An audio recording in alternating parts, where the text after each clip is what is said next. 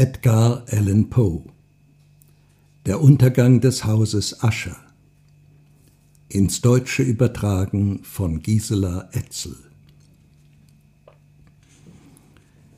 Ich war den ganzen Tag geritten, einen trüben, grauen und lautlosen Herbsttag lang. Durch eine eigentümlich öde und traurige Gegend, auf die erdrückend schwer die Wolken herabhingen. Endlich, als die Schatten des Abends herniedersanken, fand ich mich in Sichtweise des Hauses Asche. Ich weiß nicht, wie es kam, aber ich wurde gleich beim ersten Anblick dieser Mauern von einem unerträglich trüben Gefühl befallen. Ich betrachtete das Bild vor mir, das einsame Gebäude in seiner einförmigen Umgebung, die fahlen Mauern, die toten, wie leeren Augenhöhlen starrenden Fenster, die paar Büsche dürrer Binsen, die weiß schimmernden Stümpfe abgestorbener Bäume mit einer Niedergeschlagenheit, die ich mit keinem anderen Gefühl besser vergleichen kann, als mit dem trostlosen Erwachen eines Opiumessers aus seinem Rausch, dem bitteren Zurücksinnen in grauer Alltagswirklichkeit, wenn der verklärende Schleier unerbittlich zerreißt. Es war ein frostiges Erstarren, ein Erliegen aller Lebenskraft, kurz eine hilflose Traurigkeit der Gedanken, die kein noch so gewaltsames Anstacheln der Einbildungskraft aufreizen konnte zu Erhabenheit, zu Größe. Was mochte es sein, dachte ich, langsamer reitend. Ja, was mochte es sein, dass der Anblick des Hauses Ascher mich so erschreckend überwältigte. Es war mir ein Rätsel. Ich lenkte mein Pferd an den steilen Abhang eines schwarzen, sumpfigen Teiches, der von keinem Hauch bewegt neben dem Schloss lag, und spähte ins Wasser. Doch ein Schauder, stärker als zuvor, schüttelte mich beim Anblick der auf den Kopf gestellten und verzerrten Bilder der grauen Binsen, der gespenstischen Baumstümpfe und der toten, wie leere Augenhöhlen starrenden Fenster. Nichtsdestoweniger beschloss ich in diesem schwermutvollen Haus einen Aufenthalt von mehreren Wochen zu nehmen. Sein Eigentümer Roderick Usher war einer meiner liebsten Jugendfreunde gewesen. Doch seit unserer letzten Begegnung waren viele Jahre dahingegangen. Da hatte mich jüngst bei meinem Aufenthalt in einem entlegenen Teil des Landes ein Brief erreicht, ein Brief von ihm, dessen seltsam ungestümer Charakter keine andere als eine persönliche und mündliche Beantwortung zuließ. Das Schreiben zeugte entschieden von nervöser Aufregung. Der Verfasser sprach von einer heftigen körperlichen Erkrankung, von niederdrückender geistiger Zerrüttung, und von dem innigen Wunsch, mich, der ich sein bester und sein einziger persönlicher Freund sei, wiederzusehen. Er hoffe, meine erheiternde Gesellschaft werde seinem Zustand etwas Erleichterung bringen. Die Art und Weise, in der dies und vieles andere gesagt war, die Herzensbedrängnis, die aus seinem Verlangen sprach, das war es, das mir kein Zögern erlaubte und ich gehorchte daher dieser höchst seltsamen Aufforderung unverzüglich. Obgleich wir als Knaben geradezu vertraute Kameraden gewesen waren, wusste ich dennoch recht wenig über meinen Freund. Seine Zurückhaltung war immer außerordentlich gewesen. Sie war ihm ganz selbstverständlich erschienen. Immerhin war mir bekannt, dass seine sehr alte Familie seit unvordenklichen Zeiten wegen einer eigentümlichen Reizbarkeit des Temperaments bekannt gewesen war.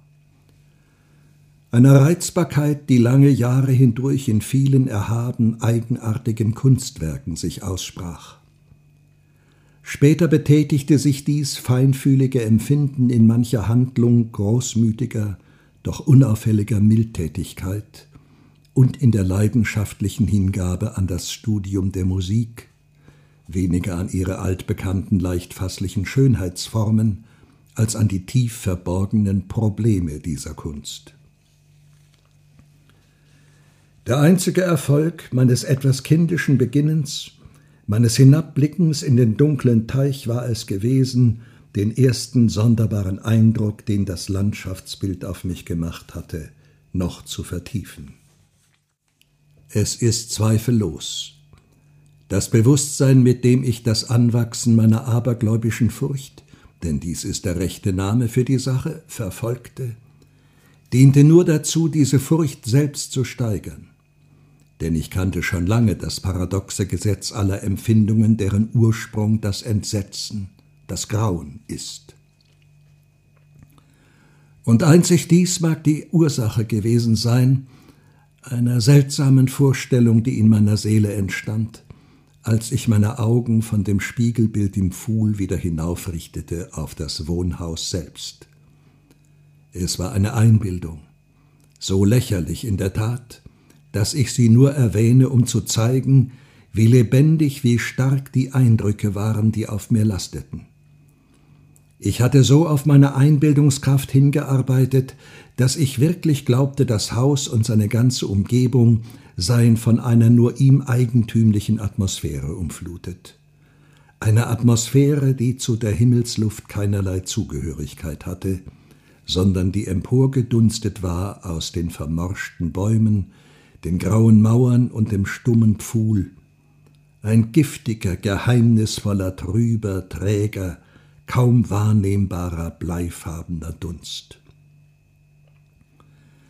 von meinem Geist abschüttelnd, was Traum gewesen sein musste, prüfte ich eingehender das wirkliche Aussehen des Gebäudes.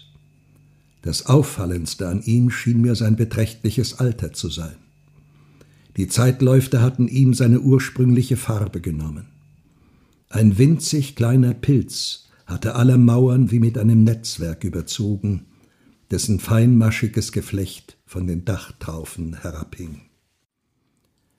Vielleicht hätte ein scharf prüfender Blick einen kaum wahrnehmbaren Riss entdecken können, der an der Frontseite des Hauses vom Dach im Zickzack die Mauer hinunterlief, bis er sich in den trüben Wassern des Teiches verlor. Diese Dinge bemerkte ich, während ich über einen kurzen Dammweg zum Haus hinaufritt. Ein wartender Diener nahm ein Pferd und ich trat unter den gotisch gewölbten Torbogen der Halle. Ein Kammerdiener mit leichtem, leisem Schritt führte mich schweigend durch dunkle und gewundene Gänge bis in das Arbeitszimmer seines Herrn. Vieles, was ich unterwegs erblickte, trug irgendwie dazu bei, das unbestimmte, niederdrückende Gefühl, von dem ich schon gesprochen habe, zu verstärken.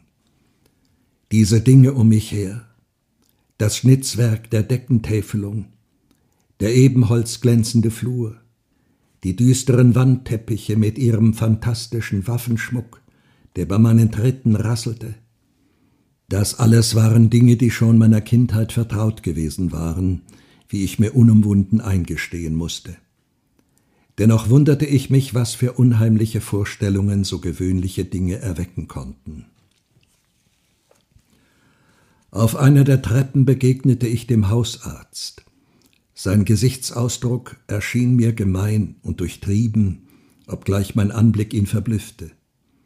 Er begrüßte mich verwirrt und ging weiter. Jetzt riss der Kammerdiener eine Tür auf und führte mich hinein zu seinem Herrn. Das Zimmer, in dem ich mich nun befand, war sehr groß und hoch. Die Fenster waren lang und schmal, und hatten gotische Spitzbogenform. Sie befanden sich so hoch über dem schwarzen eichenen Fußboden, dass man nicht an sie heranreichen konnte. Ein schwacher Schimmer rötlichen Lichtes drang durch die vergitterten Scheiben herein und reichte gerade hin, die hervortretenden Gegenstände des Gemachs erkennbar zu machen.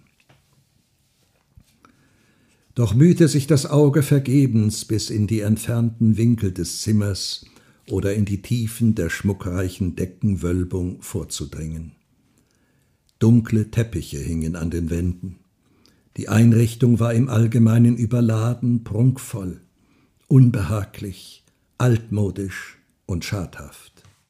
Eine Menge Bücher und Musikinstrumente lagen umher. Doch auch das vermochte nicht die tote Starrheit des öden Raumes zu beleben. Ich fühlte, dass ich eine Luft einatmete, die schwer von Gram und Sorge war. Wie ernste, tiefe, unheilbare Schwermut lastete es hier auf allem. Bei meinem Eintritt erhob sich Ascher von einem Sofa, auf dem er lang ausgestreckt gelegen hatte, und begrüßte mich mit warmer Lebhaftigkeit, die mir zuerst übertrieben schien, etwa als gezwungene Liebenswürdigkeit des blasierten Weltmannes. Ein Blick jedoch auf sein Gesicht überzeugte mich von seiner völligen Aufrichtigkeit. Wir setzten uns, und da er nicht gleich sprach, betrachtete ich ihn minutenlang und wurde von Mitleid und Grauen ergriffen. Sicherlich, kein Mensch hatte sich je in so kurzer Zeit so schrecklich verändert wie Roderick Usher. Nur mit Mühe gelang es mir, die Identität dieser gespenstischen Gestalt da vor mir mit dem Gefährten meiner Kindheit festzustellen. Doch seine Gesichtsbildung war immer merkwürdig und auffallend gewesen. Eine leichenhafte Blässe, große, klare und unvergleichlich leuchtende Augen, Lippen, die etwas schmal und sehr bleich waren, aber von ungemein schönem Schwung. Eine Nase von edel zartem Schnitt, doch mit ungewöhnlich breiten Nüstern. Ein schön gebildetes Kinn, dessen wenig kräftige Form einen Mangel an sittlicher Energie verriet. Haare, die feiner und zarter waren als Spinnenfäden. Diese einzelnen Züge, verbunden mit einer massigen Kraft und Breite der Stirn über den Schläfen, bildeten ein Antlitz, das man nicht leicht vergessen konnte. Und nun hatte die übertriebene Entwicklung dieser charakteristischen Einzelheiten genügt, den Ausdruck seiner Züge derart zu verändern, dass ich nicht einmal wusste, ob er es wirklich war. Vor allem war ich bestürzt, ja entsetzt von der jetzt gespenstischen Blässe der Haut und dem jetzt übernatürlichen Strahlen des Auges. Das seidige Haar, hatte ein ungewöhnliches Wachstum entfaltet. Und wie es da so seltsam wie hauchzarter Altweibersommer sein Gesicht umflutete, konnte ich beim besten Willen nicht dies arabeskenhafte, verschlungene Gewebe mit dem einfachen Begriff Menschenhaar in Beziehung bringen. Im Benehmen meines Freundes überraschte mich sofort eine gewisse Verwirrtheit. Seiner Rede fehlte der Zusammenhang und ich erkannte dies als eine Folge seiner wiederholten kraftlosen Versuche, ein ihm innewohnendes Angstgefühl, das ihn wie Zittern überkam, zu unterdrücken, einer heftigen nervösen Aufregung Herr zu werden. Ich war allerdings auf etwas derartiges gefasst gewesen, sowohl sein Brief als auch meine Erinnerung an bestimmte Wesenseigenheiten des Knaben hatten mich darauf vorbereitet und auch sein Äußeres wie sein Temperament ließen dergleichen ahnen. Sein Wesen war abwechselnd lebhaft und mürrisch. Seine Stimme, die eben noch zitternd und unsicher war, flammte plötzlich auf zu heftiger Entschiedenheit, wurde schroff und nachdrücklich, dann schwerfällig und dumpf, bleiern, einfältig, wurde zu den sonderbar modulierten Kehllauten der ungeheuren Aufregung des sinnlos Betrunkenen oder des unverbesserlichen Opiumessers. So sprach er also von dem Zweck meines Besuches, von seinem dringenden Verlangen, mich zu sehen, und von dem trostreichen Einfluss, den er von mir erhoffe. Nach einer Weile kam er auf die Natur seiner Krankheit zu sprechen. Es war, sagte er, ein ererbtes Familienübel. Nichts weiter als nervöse Angegriffenheit, fügte er sofort hinzu, die zweifellos bald vorübergehen werde. Sie äußere sich in einer Menge unnatürlicher Erregungszustände. Einige derselben, die er mir nun beschrieb, verblüfften und erschreckten mich. Doch mochte an dieser Wirkung seine Ausdrucksweise, die Form seines Berichtes schuld sein. Er litt viel unter einer krankhaften Verschärfung der Sinne. Nur die fadeste Nahrung war ihm erträglich. Als Kleidung konnte er nur ganz bestimmte Stoffe tragen. Jeglicher Blumenduft war ihm zuwider. Selbst das schwächste Licht quälte seine Augen. und es gab nur einige besondere Tonklänge, und diese nur von Saiteninstrumenten, die ihn nicht mit Entsetzen erfüllten. Ich sah, dass er der Furcht, dem Schreck, dem Grauen sklavisch unterworfen war. Ich werde zugrunde gehen, sagte er. Ich muss zugrunde gehen an dieser beklagenswerten Narrheit. So, so und nicht anders wird mich der Untergang ereilen. Ich fürchte die Ereignisse der Zukunft, nicht sie selbst, aber ihre Wirkungen. Ich schaudere bei dem Gedanken, irgendein ganz geringfügiger Vorfall könne die unerträgliche Seelenerregung verschlimmern. Ich habe wirklich kein Entsetzen vor der Gefahr, nur vor ihrer unvermeidlichen Wirkung, vor dem Schrecken. In diesem entnervten und in diesem bedauernswerten Zustand fühle ich, dass früher oder später die Zeit kommen wird, da ich beides, Vernunft und Leben, hingeben muss. Verlieren im Kampf mit dem grässlichen Phantom, Furcht.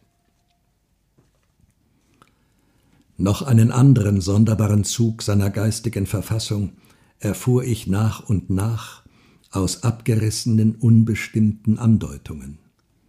Er war hinsichtlich des Hauses, das er bewohnte, in gewissen abergläubischen Vorstellungen befangen. Schon seit Jahren hatte er sich nicht mehr aus dem Haus hinausgewagt, infolge eines Einflusses, dessen eingebildete Wirkung er mir in so unbestimmten, schattendunklen Worten mitteilte, dass ich sie hier nicht wiedergeben kann. Wie er sagte, hatten einige Besonderheiten in der Bauart und in dem Baumaterial seines Stammschlosses in dieser langen Leidenszeit auf seinen Geist Einfluss erlangt. Einen Einfluss also, den das Physische der grauen Mauern und Türme und des trüben Pfuhls, in den sie alle hinabstarrten, auf seine Psyche ausübte. Jedoch gab er zögernd zu, dass die seltsame Schwermut, unter der er leide, einer natürlicheren, gewissermaßen handgreiflicheren Ursache zugeschrieben werden könne nämlich der schweren und langwierigen Krankheit, ja der offenbar nahen Auflösung einer zärtlich geliebten Schwester, der einzigen Gefährtin langer Jahre, der letzten und einzigen Verwandten auf Erden. Ihr Hinscheiden, sagte er mit einer Bitterkeit, die ich nie vergessen kann, würde ihn, ihn, den hoffnungslosen, gebrechlichen, als den letzten des alten Geschlechtes der Ascher zurücklassen. Während er sprach, durchschritt Lady Magdalene, so hieß seine Schwester, langsam den entfernten Teil des Gemachs und verschwand, ohne meine Anwesenheit beachtet zu haben. Ich betrachtete sie mit maßlosem Erstaunen, das nicht frei war von Entsetzen. Und dennoch konnte ich mir keine Rechenschaft geben über das, was ich fühlte. Wie Erstarrung kam es über mich, als meine Augen ihren entschwebenden Schritten folgten. Als ich die Tür hinter ihr geschlossen hatte, suchte mein Blick unwillkürlich und begierig das Antlitz des Bruders. Aber er hatte das Gesicht in den Händen vergraben, und ich konnte nur bemerken, dass seine mageren Finger, zwischen denen viele leidenschaftliche Tränen hindurchsickerten, von noch gespenstischerer Blässe waren als gewöhnlich. Schon lange hatte die Krankheit der Lady Magdalene der Geschicklichkeit der Ärzte gespottet. Eine beständige Apathie, ein langsames Hinwelken und häufige, wenn auch vorübergehende Anfälle, vermutlich kataleptischer Natur, das war die ungewöhnliche Diagnose. Bislang hatte sie standhaft der Gewalt der Krankheit getrotzt und war noch nicht bettlägerig geworden. Am Tag meiner Ankunft aber unterlag sie gegen Abend der vernichtenden Macht des Zerstörers. So berichtete ihr Bruder mir des Nachts in unaussprechlicher Aufregung. Und ich erfuhr, dass der flüchtige Anblick, den ich von ihr gehabt, wohl auch der letzte gewesen sein werde, dass Lady Magdalene wenigstens lebend nicht mehr von mir erblickt würde. In den nächsten Tagen wurde ihr Name weder von Ascher noch von mir erwähnt. Und während dieser Zeit war ich ernstlich und angestrengt bemüht, meinen Freund seinem Trübsinn zu entreißen. Wir malten und lasen zusammen. Oder ich lauschte wie im Traum seinen seltsamen Improvisationen auf der Gitarre. Und wie nun eine immer innigere Vertrautheit mich rückhaltsloser eindringen ließ in die Tiefen seiner Seele, kam ich immer mehr zu der bitteren Erkenntnis, dass alle Versuche vergeblich sein mussten, ein Gemüt zu erheitern, dessen Schwermut wie eine ewig unwandelbare positive Eigenschaft sich ergoss und alle Dinge der Welt stetig und ausnahmslos mit düsteren Strahlen beflutete. Ich werde stets ein Andenken bewahren an die vielen feierlich ernsten Stunden, die ich so allein mit dem Haupt des Hauses Ascher zubrachte. Die Worte einer seiner Rhapsodien sind mir noch gut in Erinnerung. Sie machten wohl einen umso gewaltigeren Eindruck auf mich, als ich in ihrem mystischen Inhalt eine verborgene Andeutung zu entdecken glaubte, dass Ascher ein klares Bewusstsein davon habe, wie sehr seine erhabene Vernunft ins Wanken geraten sei. Die Verse, die betitelt waren Der verzauberte Palast, lauteten ungefähr, wenn nicht wörtlich, so.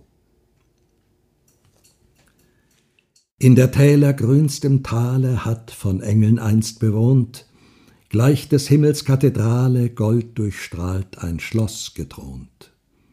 Rings auf Erden diesem Schlosse keines glich, herrschte dort mit reichem Trosse der Gedanke, königlich. Gelber Fahnen Falten schlagen floß wie Sonnengold im Wind. Ach, es war in alten Tagen, die nun längst vergangen sind. Damals kosten süße Lüfte lind den Ort, zogen als beschwingte Düfte von des Schlosses Wellen fort. Wanderer in dem Tale schauten durch der Fenster lichten Glanz. Geister zu dem Sang der Lauten schreiten in gemessnem Tanz um den Thron, auf dem erhaben Marmor schön, würdig solcher Weihegaben, war des Reiches Herr zu sehn. Perlengleich, rubinenglutend war des stolzen Schlosses Tor. Ihm entschwebten flutend, flutend süße Echos, die im Chor weithin klingend froh besangen, ihres Königs Heeres prangen, in der Weisheit Himmelslicht. Doch Dämonen, schwarze Sorgen stürzten roh des Königs Thron. Trauert, Freunde, denn kein Morgen wird ein Schloss wie dies umlohn. Was da blühte, was da glühte, Herrlichkeit, eine welke Märchenblüte ist's aus längst begrabner Zeit und durch glutenrote Fenster werden heute Wanderer sehen ungeheure Wahngespenster grauenhaft im Tanz sich drehen. Aus dem Tor in wilden Wellen wie ein Meer lachend ekle Geister quellen. Ach, sie lächeln niemals mehr. Ich entsinne mich gut, dass diese Ballade uns auf ein Gespräch führte, in dem Ascher eine seltsame Anschauung kundgab. Ich erwähne diese Anschauung weniger darum, weil sie etwa besonders neu wäre, als wegen der Hartnäckigkeit, mit der Ascher sie vertrat. Seine Anschauung bestand in der Hauptsache darin, dass er den Pflanzen ein Empfindungsvermögen, eine Beseeltheit zuschrieb. Doch hatte in seinem verwirrten Geist diese Vorstellung einen kühneren Charakter angenommen und setzte sich in gewissen Grenzen auch ins Reich des Anorganischen fort. Es fehlen mir die Worte, um die ganze Ausdehnung dieser Idee, um die unbeirrte Hingabe meines Freundes an sie auszudrücken. Dieser sein Glaube knüpfte sich eng an die grauen Quadern des Heims seiner Väter. Die Vorbedingungen für solches Empfindungsvermögen waren hier, wie er sich einbildete, erfüllt in der Art der Anordnung der Steine, in dem sie zusammenhaltenden Bindemittel und ebenso auch in dem Pilzgeflecht, das sie überwucherte. Ferner in den abgestorbenen Bäumen, die das Haus umgaben, und vor allem in dem nie gestörten, unveränderten Bestehen des Ganzen und in seiner Verdoppelung in den stillen Wassern des Teiches. Der Beweis, Der Beweis dieser Beseeltheit sei, so sagte er, zu erblicken, und als er das aussprach, schrak ich zusammen, in der hier ganz allmählichen, jedoch unablässig fortschreitenden Verdichtung der Atmosphäre, in dem eigentümlichen Dunstkreis, der Wasser und Welle umgab. Die Wirkung dieser Erscheinung fügte er hinzu, sei der lautlos und grässlich zunehmende vernichtende Einfluss, den sie seit Jahrhunderten auf das Geschick seiner Familie ausgeübt habe. Sie habe ihn zu dem gemacht, als den ich ihn jetzt erblicke, zu dem, was er nun sei. Unsere Bücher, die Bücher, die jahrelang des Kranken hauptsächliche Geistesnahrung gebildet hatten, entsprachen, wie vermutet werden konnte, diesem fantastischen Charakter. Eines Abends, nachdem er mir mitgeteilt hatte, dass Lady Magdalen nicht mehr sei, äußerte er seine Absicht, den Leichnam vor seiner endgültigen Beerdigung in einer der zahlreichen Grüfte innerhalb der Grundmauern des Gebäudes aufzubewahren. Er, der Bruder, war, wie er mir sagte, zu diesem Entschluss gekommen, infolge des ungewöhnlichen Charakters der Krankheit der Dahingeschiedenen, infolge gewisser eifriger und eindringlicher Fragen ihres Arztes und infolge der abgelegenen und einsamen Lage des Begräbnisplatzes der Familie. Auf Bitten Aschers half ich ihm bei den Vorkehrungen für die vorläufige Bestattung.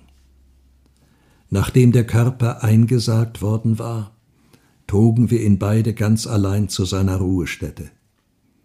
Die Gruft, in der wir ihn beisetzten, war so lange nicht geöffnet worden, dass unsere Fackeln in der drückenden Atmosphäre fast erstickten und uns nur wenig gestatteten, Umschau zu halten.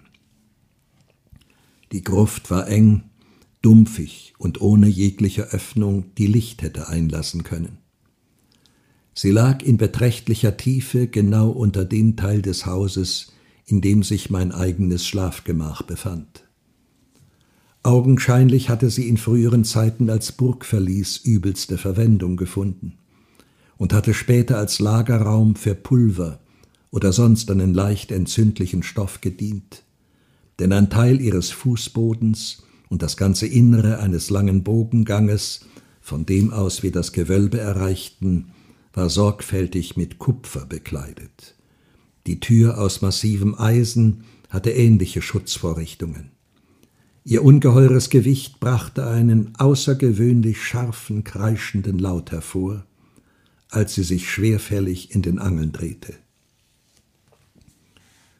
Nachdem wir unsere traurige Bürde an diesem Ort des Grauens auf ein vorbereitetes Gestell niedergesetzt hatten, schoben wir den noch lose aufliegenden Deckel des Sarges ein wenig zur Seite und blickten in das Antlitz der Ruhenden.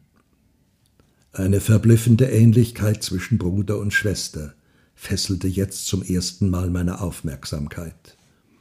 Und Ascher, der vielleicht meine Gedanken erriet, murmelte ein paar Worte, denen ich entnahm, dass die Verstorbene und er Zwillinge gewesen waren und dass Sympathien ganz ungewöhnlicher Natur stets zwischen ihnen bestanden hatten. Unsere Blicke ruhten jedoch nicht lange auf der Toten, denn wir konnten sie nicht ohne Ergriffenheit und Grausen betrachten.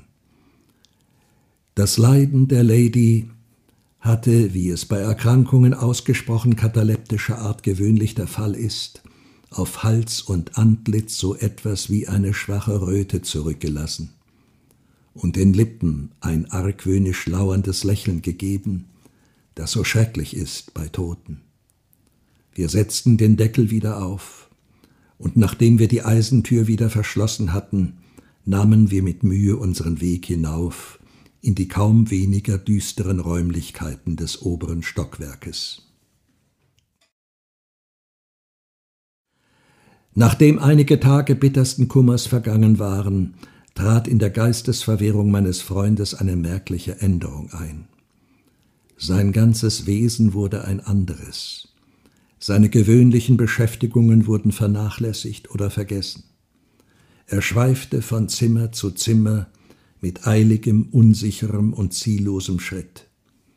Die Blässe seines Gesichts war womöglich noch gespenstischer geworden. Aber der feurige Glanz seiner Augen war ganz erloschen. Ein Zittern und Schwanken wie von namenlosem Entsetzen durchbebte gewöhnlich seine Worte.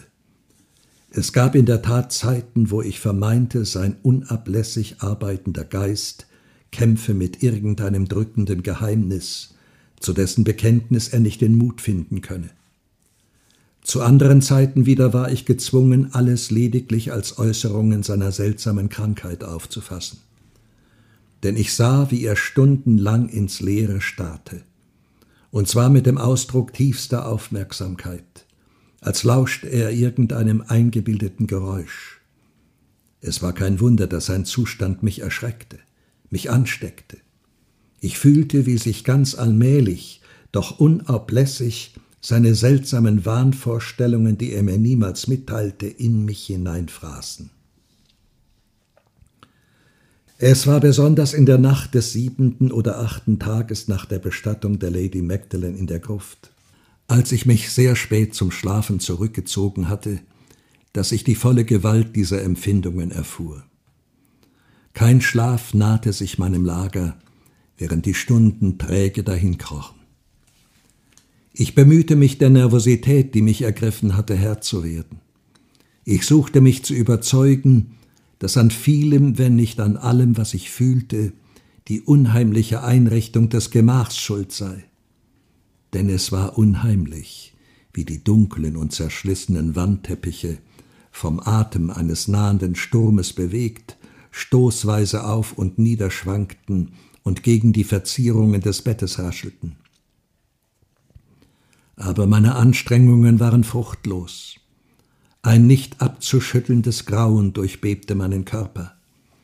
Und schließlich hockte auf meinem Herzen ein Alp, ein furchtbarstes Entsetzen.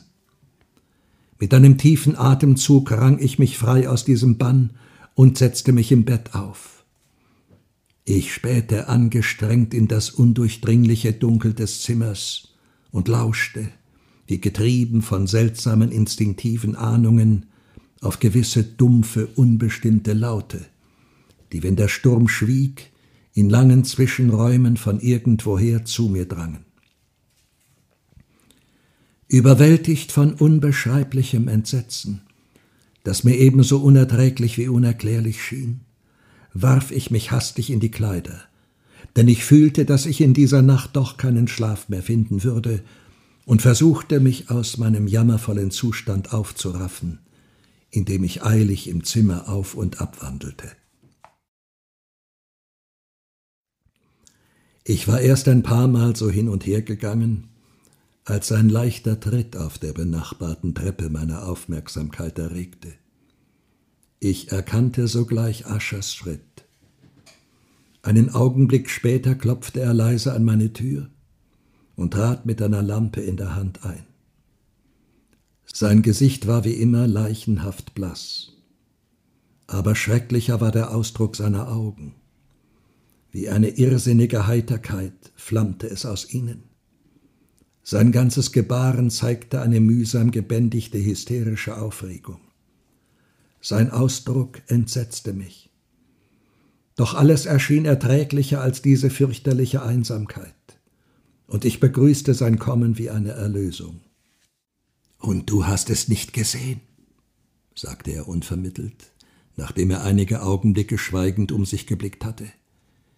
Du hast es also nicht gesehen? Doch halt, du sollst. Mit diesen Worten beschattete er sorgsam seine Lampe und lief dann an eins der Fenster, das er dem Sturm weit öffnete. Die ungeheure Wut des hereinstürmenden Orkans hob uns fast vom Boden empor.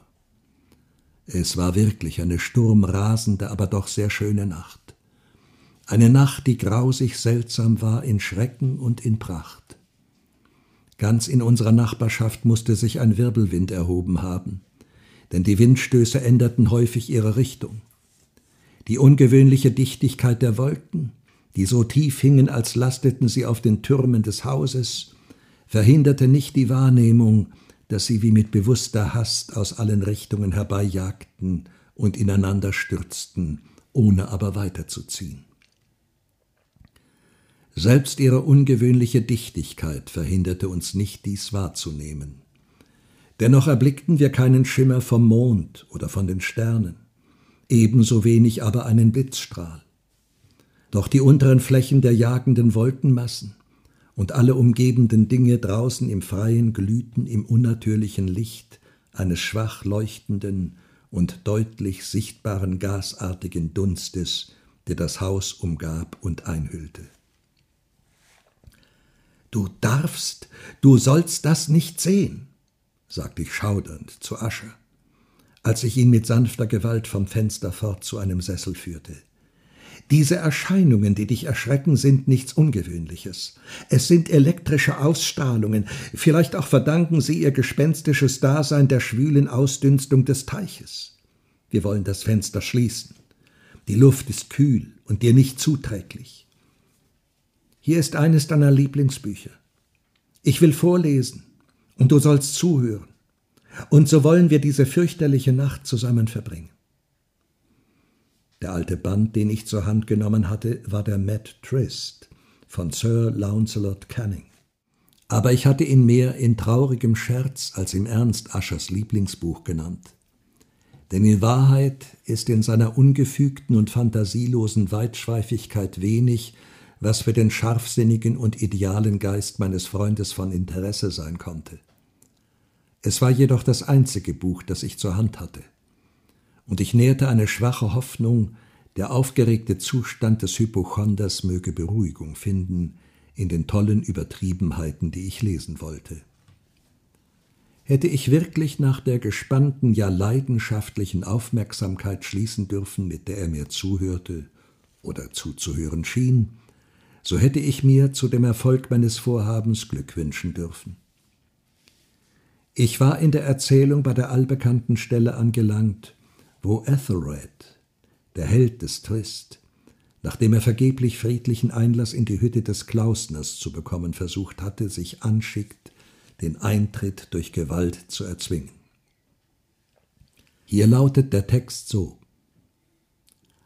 Und Ethelred, der von Natur ein mannhaft Herz hatte, und der nun, nachdem er den kräftigen Wein getrunken, sich unermeßlich stark fühlte, begnügte sich nicht länger mit dem Klausner Zwiesprach zu halten, der wirklich voll Trotz und Bosheit war, sondern da er auf seinen Schultern schon den Regen fühlte und den herannahenden Sturm fürchtete, schwang er seinen Streitkolben hoch hinaus und schaffte in den Planken der Tür schnell Raum für seine behandschuhte Hand. Und nun fasste er derb zu, zerkrachte und zerbrach und riss alles zusammen, so dass der Lärm des dürren, dumpf krachenden Holzes durch den ganzen Wald schallte und widerhallte. Bei Beendigung dieses Satzes fuhr ich auf und hielt mit Lesen inne, denn es schien mir so, obwohl ich sofort überlegte, dass meine erhitzte Fantasie mich getäuscht haben müsse, als kämen aus einem ganz entlegenen Teil des Hauses Geräusche her die ein vollkommenes, sehr fernes Echo hätten sein können von jenem Krachen und Bersten, das Sir Launcelot so charakteristisch beschrieben hatte. Zweifellos war es nur das Zusammentreffen irgendeines Geräusches mit meinen Worten, das meine Aufmerksamkeit gefesselt hatte.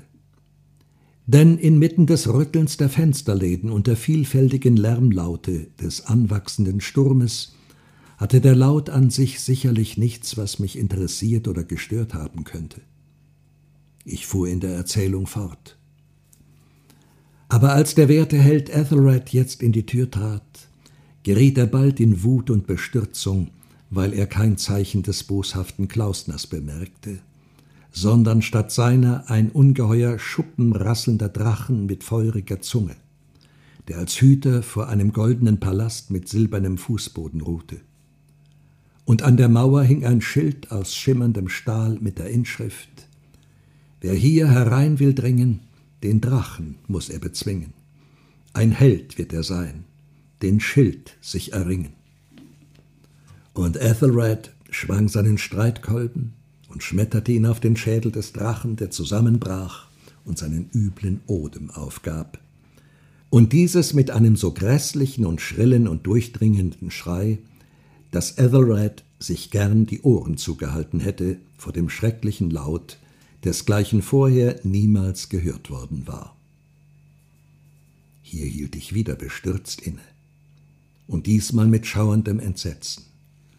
Denn es konnte kein Zweifel sein, dass ich in diesem Augenblick, wenn schon es mir unmöglich war anzugeben, aus welcher Richtung, einen dumpfen und offenbar entfernten, aber schrillen, langgezogenen, kreischenden Laut vernommen hatte. Das vollkommene Gegenstück zu dem unnatürlichen Aufschrei des Drachen, wie der Dichter ihn beschrieb.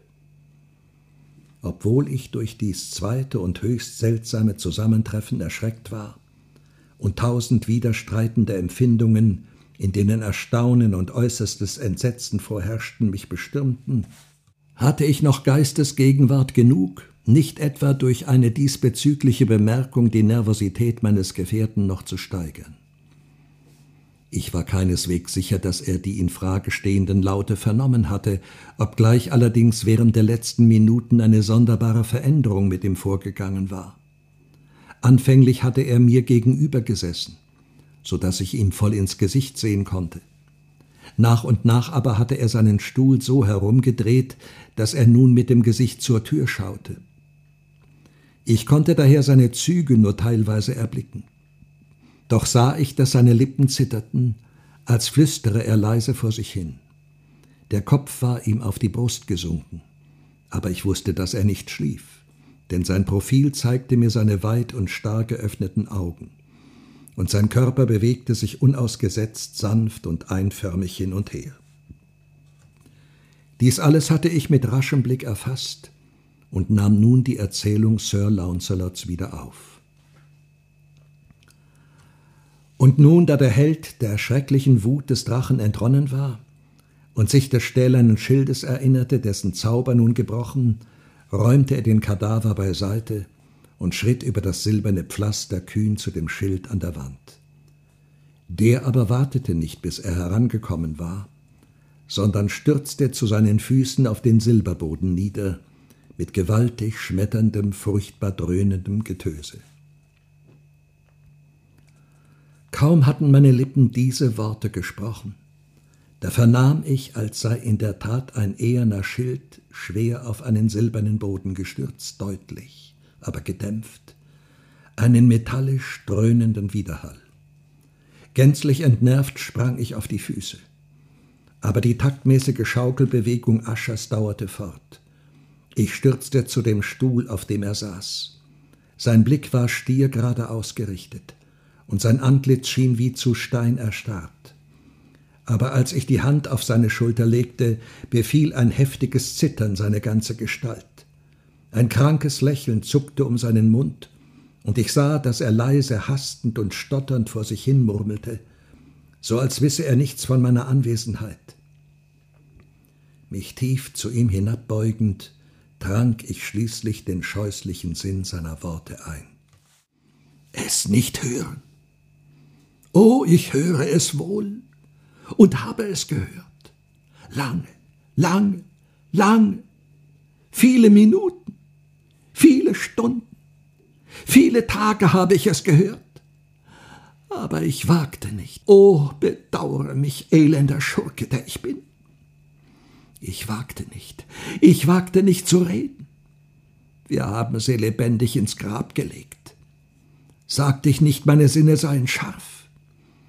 Ich sage dir jetzt, dass ich ihre ersten schwachen Bewegungen im dumpfen Sarg hörte. Ich hörte sie. Vor vielen, vielen Tagen schon.